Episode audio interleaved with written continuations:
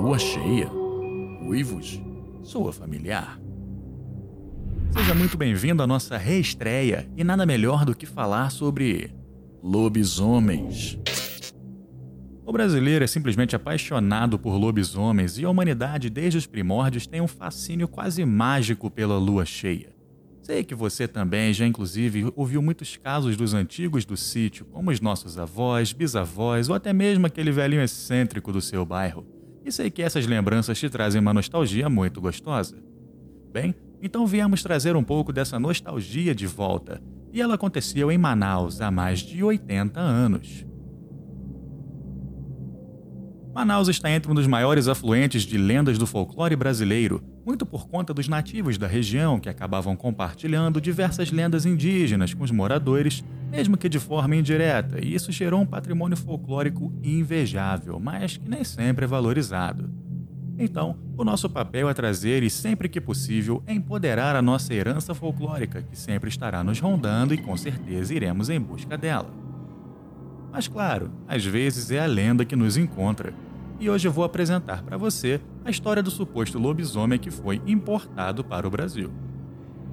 Eu sou o Felipe Cunha e esse é o Grito de Horror Fase 13. O relato diz que tudo ocorreu em meados de setembro de 1938, no antigo bairro de Constantinópolis, hoje atual Educandos. É um bairro costeiro que dá para o famoso Rio Negro e para o Igarapé da Cachoeirinha. Já era tarde da noite quando se iniciou o ocorrido. A lua cheia estava bem alta no céu e tudo estava bem silencioso. Até que um dos pescadores da região apareceu gritando num aglomerado de casas familiares.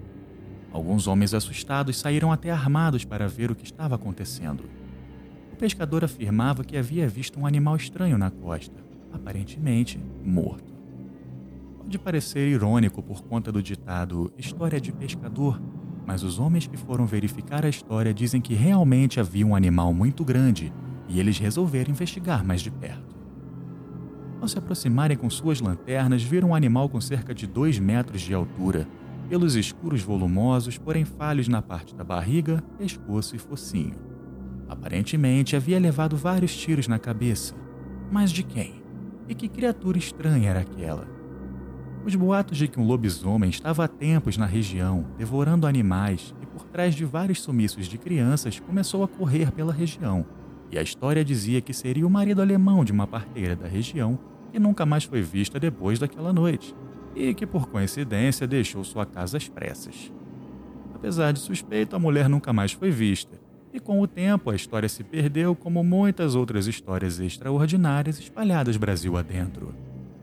Uma das vertentes dessa lenda dizem que o tal lobisomem não era um alemão naturalizado brasileiro, e sim um imigrante fugindo da desolada Alemanha e que este carregava a maldição do lobisomem em suas costas, e que teria sido, vulgarmente falando, importado em uma das embarcações.